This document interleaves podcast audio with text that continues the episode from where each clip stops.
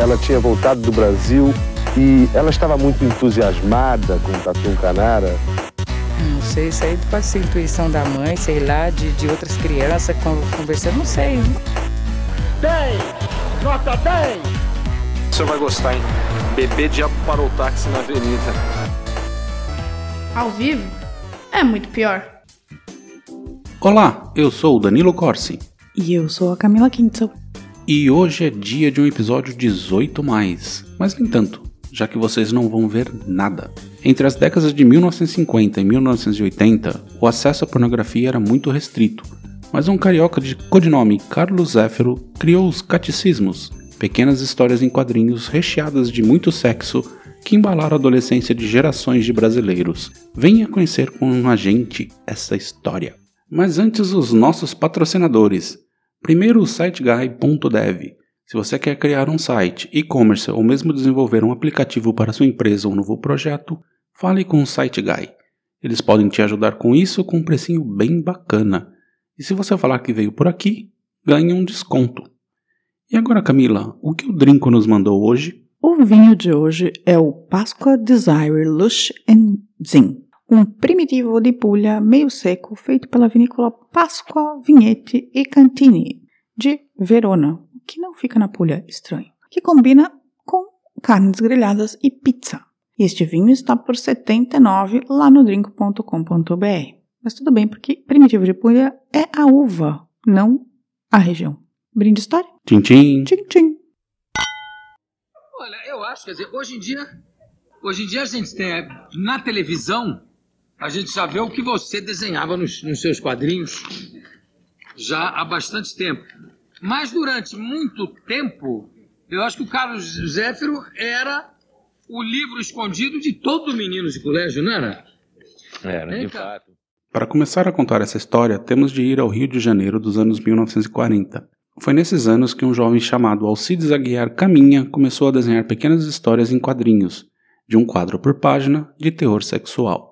Neste início, sua ideia era apenas inspiração em um estilo intitulado de romântico, geralmente voltado ao público adolescente e jovens adultos, que versava sobre ciúmes, casamento e traições. Nos dias atuais, você pode ver isso em várias séries da Netflix, ou se é fã de mangá, seria o que é chamado de sojo ou josei. Esse tipo de quadrinho era bem popular nos Estados Unidos, mas o sério da inspiração de Caminha eram as versões mexicanas que chegavam ao Brasil. O que ele basicamente fazia era meio que adaptar as histórias que lia em versões mais picantes, por assim dizer. Picantes não, explícitas mesmo, para ser mais correto. Uma das coisas que se mostraram ser um verdadeiro achado é que ele fazia todas essas histórias em papel vegetal, e já já explico os motivos de isso ter sido fundamental. Fundamental para quê? Já já explico. Meu Deus, que misterioso. Porém, Caminha desenhava só por diversão. Ele já estava casado com Serato Caminha e tinha dois filhos, mas três viriam nos anos seguintes. E para manter uma família ali nos anos 40, era necessário ter um emprego. E ele tinha um que era perfeito. Era funcionário público do setor de imigração do Ministério do Trabalho. Isso significava duas coisas. A primeira era o dinheiro fixo que mantinha sua casa e a família. A segunda que permitia que ele viajasse bastante pelo Brasil, já que tinha de cadastrar e entregar documentos aos imigrantes espalhados pelo país. E nessas viagens viriam muitas das inspirações futuras. Isso porque fidelidade não era necessariamente uma de suas qualidades. Anos 40 também, né? É difícil. Difícil. E apesar de acreditar que Cerati não sabia de seus desenhos, ela mais do que sabia, também lia. Nunca falou nada, acreditava que ele tinha o direito à sua diversão. E foi em 1949 que o editor Hélio Brandão tornou-se amigo de Caminha e viu seu trabalho. Na hora, percebeu que tinha uma mina de ouro nas mãos. E o melhor dos mundos estava ali. Como as histórias eram feitas em papel vegetal, eles não teriam nenhum problema em imprimi-las em qualquer gráfica, não precisando de fotolito, que evitaria qualquer tipo de perseguição. Obviamente que a qualidade de impressão não era algo importante. Mas a impressão com papel vegetal não é ruim. Eu já fiz isso em livro. Pois é, então. Para fazer, para fazer ajuste, por exemplo, em algumas é, páginas, às vezes, de livro, por exemplo, para trocar a folha de rosto é, na edição e tal, muitas vezes, antigamente, nos anos, no começo dos anos 2000, eu já fiz isso. Então, aproveitando aqui, explica para os nossos jovens ouvintes o que é um fotolito. Fotolito é como se fosse uma fotografia da página do livro que você colocava antigamente, passava na gráfica e aí você fazia uma chapa e aí com o fotolito você tinha como se fosse uma fotografia, um, um negativo, digamos assim, da página do livro. O que é um negativo? Um negativo como de fotografia. O que é um negativo de fotografia? As pessoas que não sabem você mais que é isso. revelava numa, numa chapa de, de, de prata. E aí você colocava na, na gráfica e rodava o livro. Era assim que era feito. Mas agora não é nada mais assim. Agora tudo é digital, pelo amor de Deus. Pois é. Então, ali em 49, ele publica sua primeira história e adota o nome de Carlos Zéfiro, que na verdade era o nome de um autor mexicano de fotonovelas. Sua obra era feita em um quarto de, de folha de ofício, preto e branco, com 24 páginas. Às vezes tinha 32, mas o grosso era 24 páginas. E, em princípio, ela era distribuída para algumas bancas de jornais de amigos de Hélio Brandão, no Rio de Janeiro. Basicamente, você poderia ir lá e comprar seu jornal e levar também uma revistinha de sacanagem. Na verdade, também era o era para ser baratinho, por isso que eles faziam essa impressão, porque ele conseguia dobrar e aí ficava com as 24 páginas. Sim, sim. E eu usava uma folha só de papel para imprimir. Ai, que coisa inteligente. E nos três anos seguintes, a produção de Zéfiro só crescia, até porque a existência de qualquer material pornográfico naquela época era uma raridade, né? Ainda mais em português. Porém, com a Lei 1711 de 52, que versava sobre punir com demissão um funcionário público por in- incontinência pública escandalosa, O que, que é uma incontinência pública escandalosa? basicamente cair em algum escândalo pelado, sei lá, essas coisas assim, sabe? Tipo, Entendi. má conduta Má conduta sexual. sexual. Caminha decidiu que deveria existir uma lei do silêncio. Ninguém poderia saber que ele era Zéfiro. Eu lembro que, na verdade, a descoberta do Zéfiro foi bem posterior, né? Vou chegar lá. As pessoas só sabiam quem era Carlos Zéfiro, não. Chegaremos lá, autor. chegaremos lá, não adiante. E essa decisão se mostrou acertada em termos de privacidade, permitindo que ele continuasse a produzir sem grandes problemas. Por outro lado, foi um desastre, já que a partir desse anonima- anonimato forçado, Caminha não tinha como exigir qualquer direito autoral sobre seu trabalho e ganhar dinheiro real das vendas, Eita, então ele não ganhou dinheiro nas vendas. nem um pouco. Putz. E ali, em meados dos anos 50, Zephyr estava ficando grande, bem grande. Basicamente, sua produção estava sendo distribuída por todo o Brasil. Imprimia-se no Rio e, naquele esquema BR, colocava-se em aviões de maneira clandestina para serem despachadas para todos os lados. E aí, quando chegava em outros estados, um abraço. Ele não tinha como saber quantas vezes elas foram copiadas e vendidas. Muita gente estava ganhando real money, mas ele não. Nessa época, estima-se que ele vendia por volta de 30 mil exemplares de uma história. O que é muito. Se você Muito. pensar em mercado editorial brasileiro, que é um mercado triste. Ainda mais nessa época, né? Que E era sofrido. menor ainda. É. Mas enfim, sobre o que falam essas histórias? Bom, tenho de evitar aqui o anacronismo, mas vamos lá. Os personagens masculinos não variavam muito na forma ou na personalidade, e sempre seguiam o mesmo padrão de comportamento. Solteiros ou sozinhos, bonitos, bem dotados, vaidosos, irresistíveis e sempre vitoriosos em suas investidas sexuais Bem dotados. bem dotados. Já o universo feminino era mais variado. Havia virgens, viúvas, desquitadas, solteiras, casadas, ninfomaníacas, etc. Porém, um traço comum as unia: a disposição imediata para o sexo. As situações e as posições sexuais eram limitadas, bem básicas, por assim dizer. Ah, e cabe dizer aqui também que a mulher era sempre a vilã, né? Era sempre ela que se oferecia, o cara tava ali, ela sempre tava se insinuava, ela sempre, Elas eram sempre fáceis. sempre né? fáceis. E sedutoras. E sedutoras. Uhum. E além disso, muitas das histórias eram inspiradas nas próprias aventuras sexuais de Zéfiro pelo Brasil.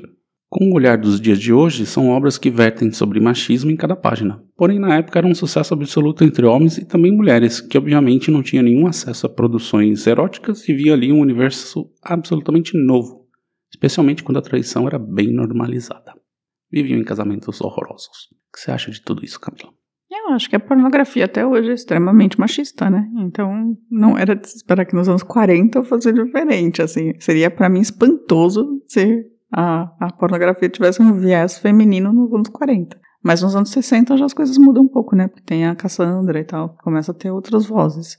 Mas sim, eu acho que sempre foi, sempre será majoritariamente machista.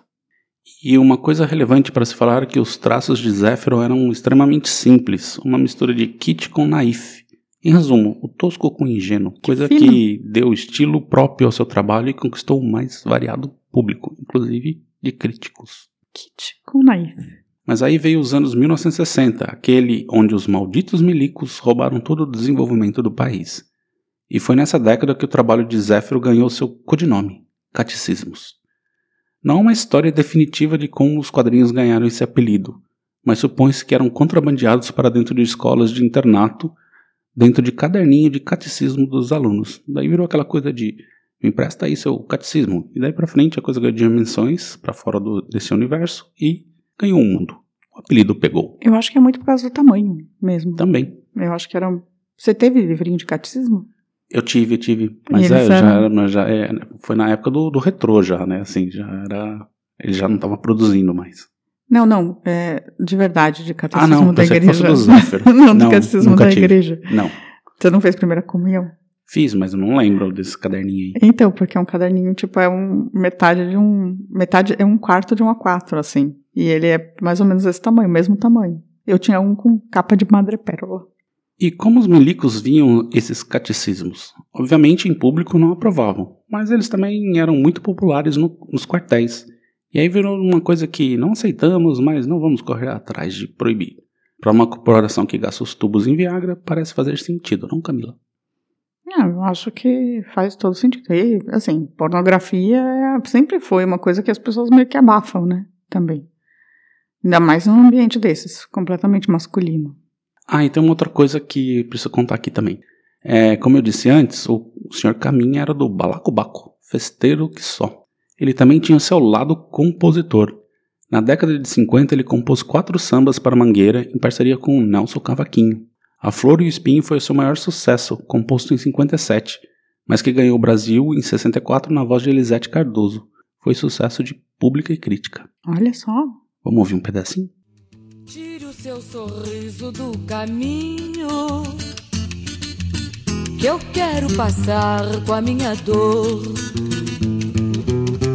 Hoje pra você eu sou espinho. Espinho não machuca flor. Ah, também cabe dizer que esse negócio de ser compositor vai ser fundamental para a descoberta de seu nome no futuro. Mas mesmo assim, ele não parava com os desenhos de putaria, apesar de ganhar pouco dinheiro com isso. Porém, em 70, tudo poderia ruir. Isso porque, finalmente, a ditadura resolveu dar um fim nos catecismos e abriu uma investigação para descobrir quem era o autor daquela coisa profana. Chegaram em Hélio Brandão, que chegou a ser preso por três dias. Felizmente, nesse caso, Hélio não foi torturado e foi solto, afirmando não saber quem era o autor. E logo a investigação foi arquivada.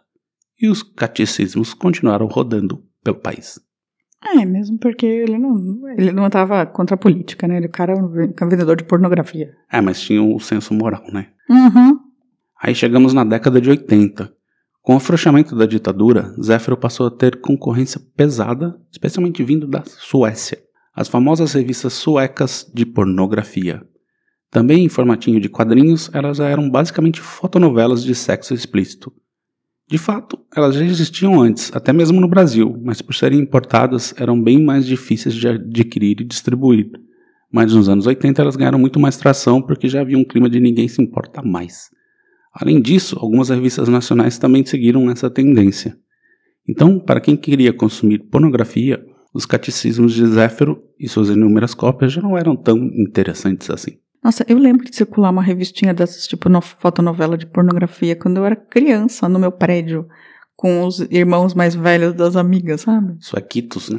Era também, era umas revistas do tamanho de, de revista da Mônica, É, assim. sim. E com umas, com umas fotos picantes, assim, Picante, você pornográficas. tá sendo gentil, né? É, Ginecológicas, eu diria. ginecológicas. Eu lembro disso, nossa, mas eu, eu não lembrava, criança mesmo, criança, quando eu vi isso. É, essas revistas basicamente tiraram o mercado do- dos catecismos. E percebendo essa tendência, Caminha deu um fim a Carlos Zéfiro. Ao todo, foram quase 900 histórias em três décadas e meia. Estima-se que tenha vendido mais de 3 milhões de cópias por todo o Brasil, mas ele sobrevivia somente com os rendimentos de aposentado.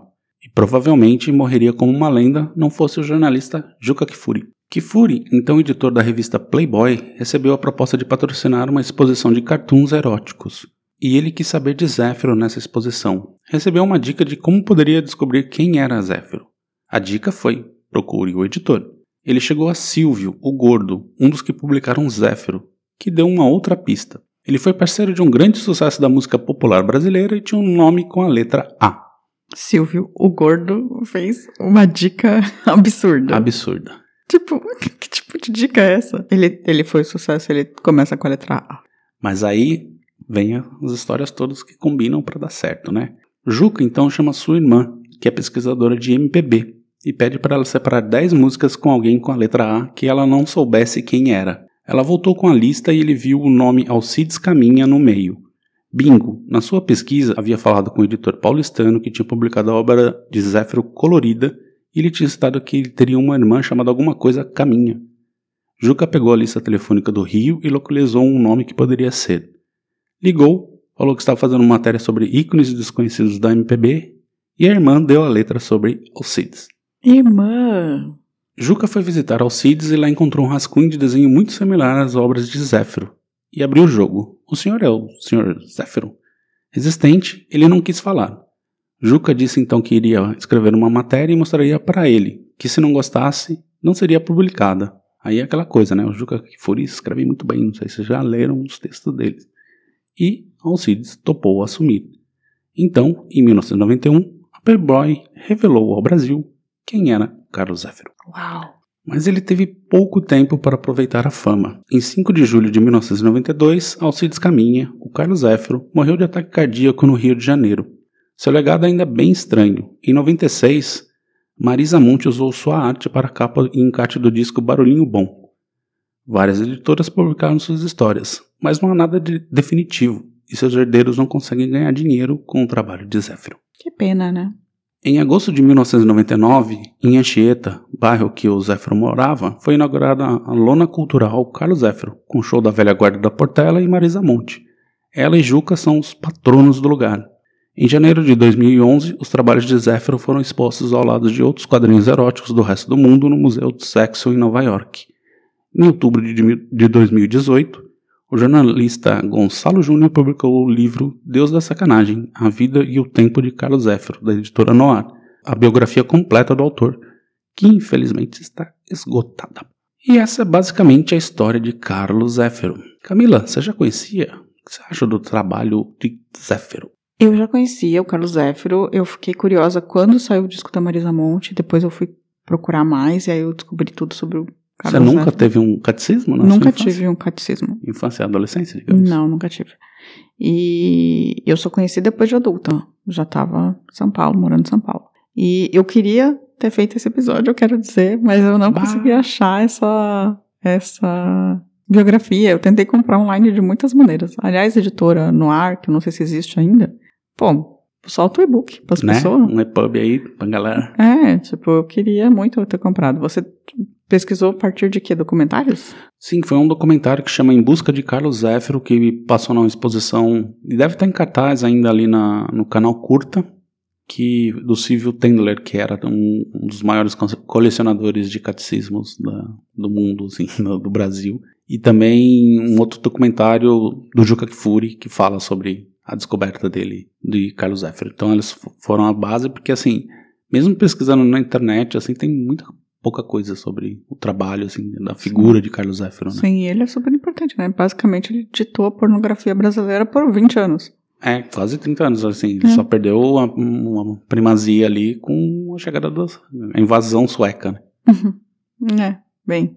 é. Eu gostei muito do episódio, porque eu precisava de mais informação mesmo, então você me deu. Ó só. Mais alguma coisa? Não, acho que é isso. Vamos para recadinhos? Vamos. E era- como é que você fazia? Como é que era a edição disso, Zé? Janina, você mesma que editava, não? Não. Eu vendia a preço de banana para vários aí, editores.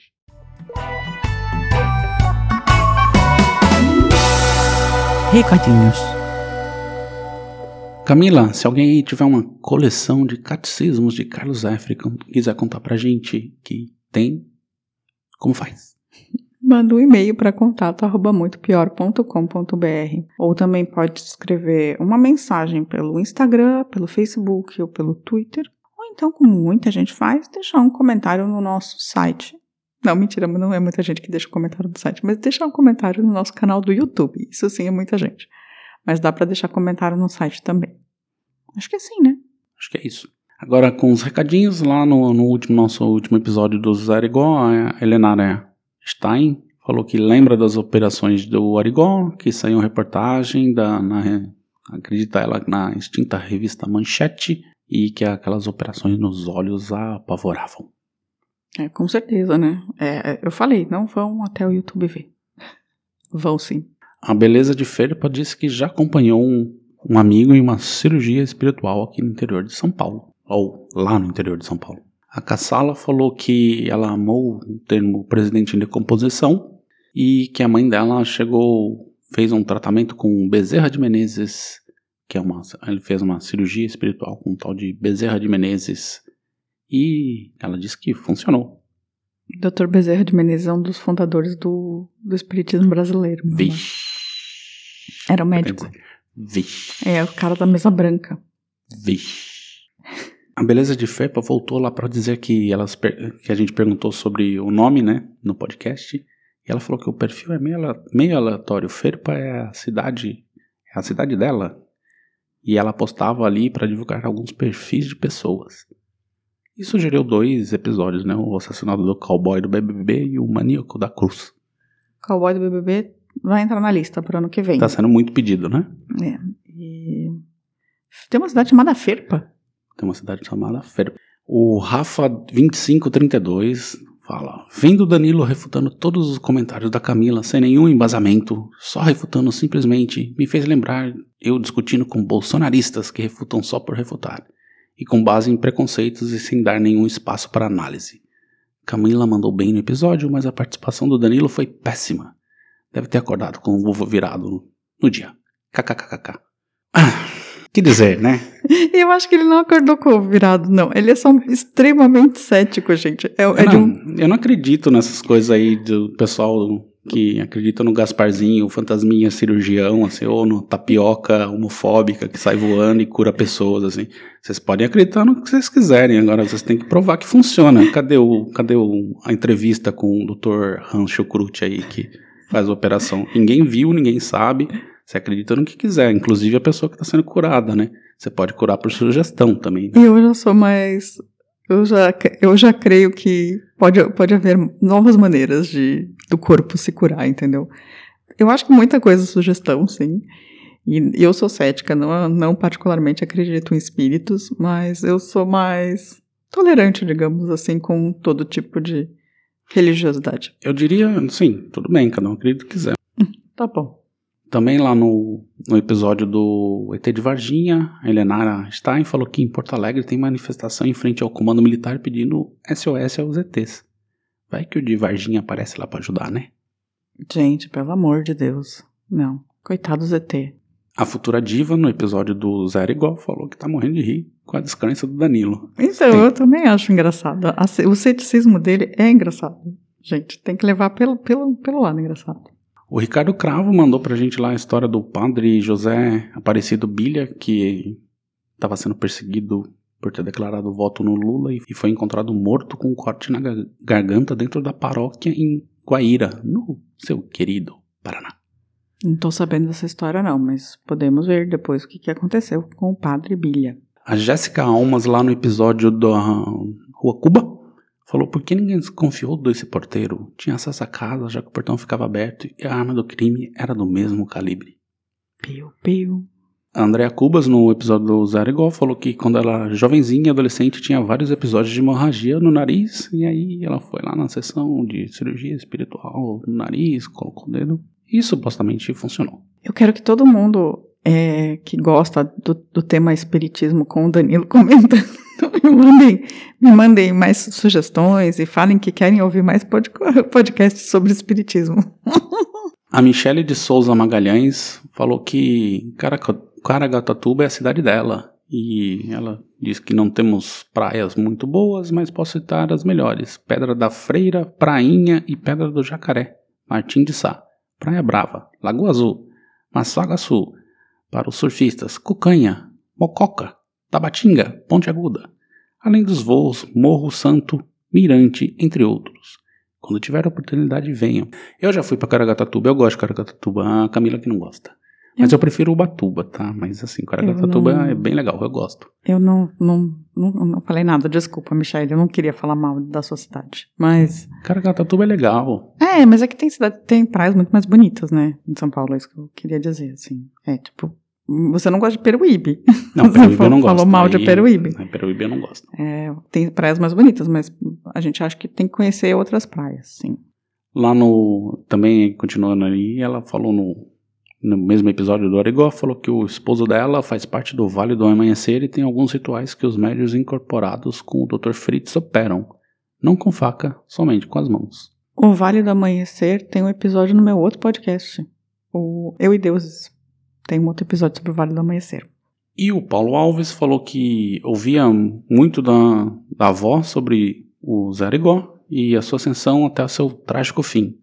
E o ceticismo do Danilo deu, dá um ar de humor nesses episódios mais inexplicáveis. O fato é que esses taumaturgos invariavelmente têm costas quentes de políticos. Ah lá, o Boa, Paulo- tem mesmo. Tinha um Paulo Alves deputado já tá até, no- inclusive. Paulo Alves já tá na sua aí, tá na. Tá Tinha um, tinha um de- deputado, senador, sei lá o que era, deputado, né? Era um, é, foi um senador e o Juscelino, né? Teve o Juscelino que defendeu ele. Deu indulto. E aí, aproveitando também quem interagiu com a gente, mas não necessariamente comentou, um abraço pro Renato Alves, o Olímpico de Jesus, o Alexandre Straioto, a eu, Grazi Silva, o Spoiler de Sansão, Spoiler de Sansão é o passarinho da Dani. O Edu Leão, a Dani Benetti, que curtiu duas vezes então, Não, foi o passarinho dela passarinho que curtiu. dela, o Bigode Neto, o Cláudio M. Santos 28, quem mais, quem mais, quem mais, o Lou Couto, Eli Jo- Giovanoli, CFO Souza, Marcelo Re- Reptile. Marcelo Reptile. Será que ele é um. É um. Esqueci o nome. Reptiliano? Reptiliano? Seria, seria, seria. Então é isso. É, você tem mais alguém aí que fez alguma menção? Algum e-mail que eu esqueci de citar? Eu quero dizer que o Olímpico de Jesus, ele apareceu muito porque ele curtiu quase todos os nossos episódios no Facebook essa semana. Então eu acho que ele descobriu o podcast. Então eu vou mandar um beijo pra ele. Beijo, Olímpico Seja bem-vindo. Se descobriu agora. Então é isso. Semana que vem estaremos de volta. Tchau, tchau. Tchau, tchau. A vida é muito pior. Esse episódio é um oferecimento de trinco.com.br e siteguy.dev.